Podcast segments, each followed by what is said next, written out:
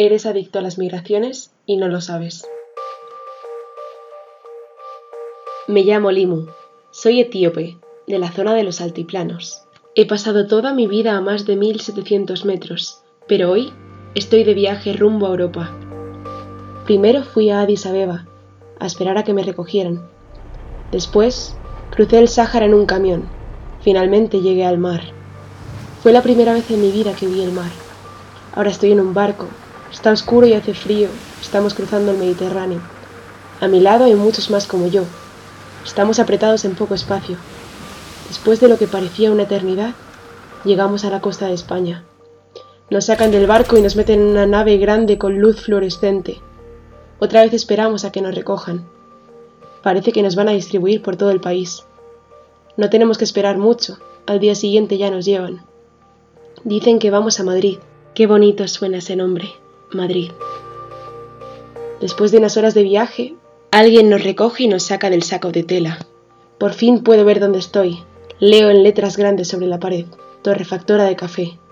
Limu es una de las variedades de café que crecen en los altiplanos de Etiopía, apreciadas en todo el mundo por su excelente calidad. Es más, el país es la cuna del café. Allí se encuentran los primeros testigos de esta planta y su consumo.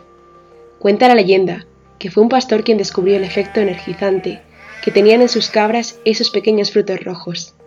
Luego, se usaron en forma rallada con manteca para despertar las fuerzas de los guerreros. Desde Etiopía, el café se llevó al Medio Oriente, donde por primera vez se consumió en forma líquida. Los derviches aprovechaban su efecto estimulante para llegar a niveles de trance más intensos durante sus ceremonias. Así, el café se hizo parte de la cultura árabe y llegó a tener un gran valor simbólico. Su particular forma de preparación, conocida como café oriental, llegó hasta Viena con el avance del Imperio otomano en el siglo XVII. Pero para el paladar austriaco, la bebida resultaba demasiado amarga. Es por ello que un empresario tuvo la idea de añadir un poco de leche. Así se creó el Vina Melange y el café vienés. Mientras tanto, alrededor del año 1600, unos mercaderes venecianos llevaron el café a Italia. Primero, esta sustancia considerada como satánica fue prohibida por las autoridades religiosas.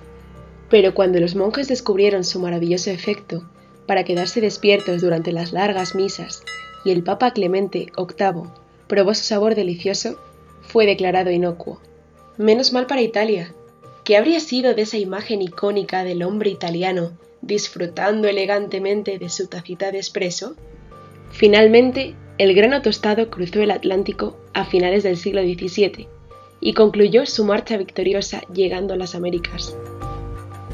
Debido a la creciente demanda en Europa, se introdujo el cultivo de café en el Nuevo Mundo, transformando los países con clima tropical, particularmente Brasil y Colombia, en los mayores productores.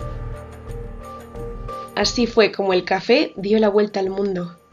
Cada lugar al que llegaba encontró una forma propia de prepararlo y consumirlo. En Estados Unidos tiene que ser grande y con sirope. En Italia, pequeño y fuerte. Mientras que en Vietnam, de una cafetera fin. Desgraciadamente, el café no solo acompañó a trotamundos curiosos, sino también a generales y emperadores. Sin duda, su viaje es una historia de expansión territorial y de colonización que se reflejan en las condiciones injustas de la industria cafetera hasta hoy en día. Pero aparte de eso, es una historia de la inmensa riqueza inherente al contacto de culturas.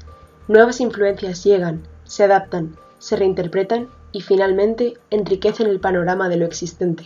Hoy en día nadie se pregunta si un producto tan diferente como el café es compatible con la cultura occidental simplemente forma parte de ella, en todas sus variantes. El café es solo un ejemplo.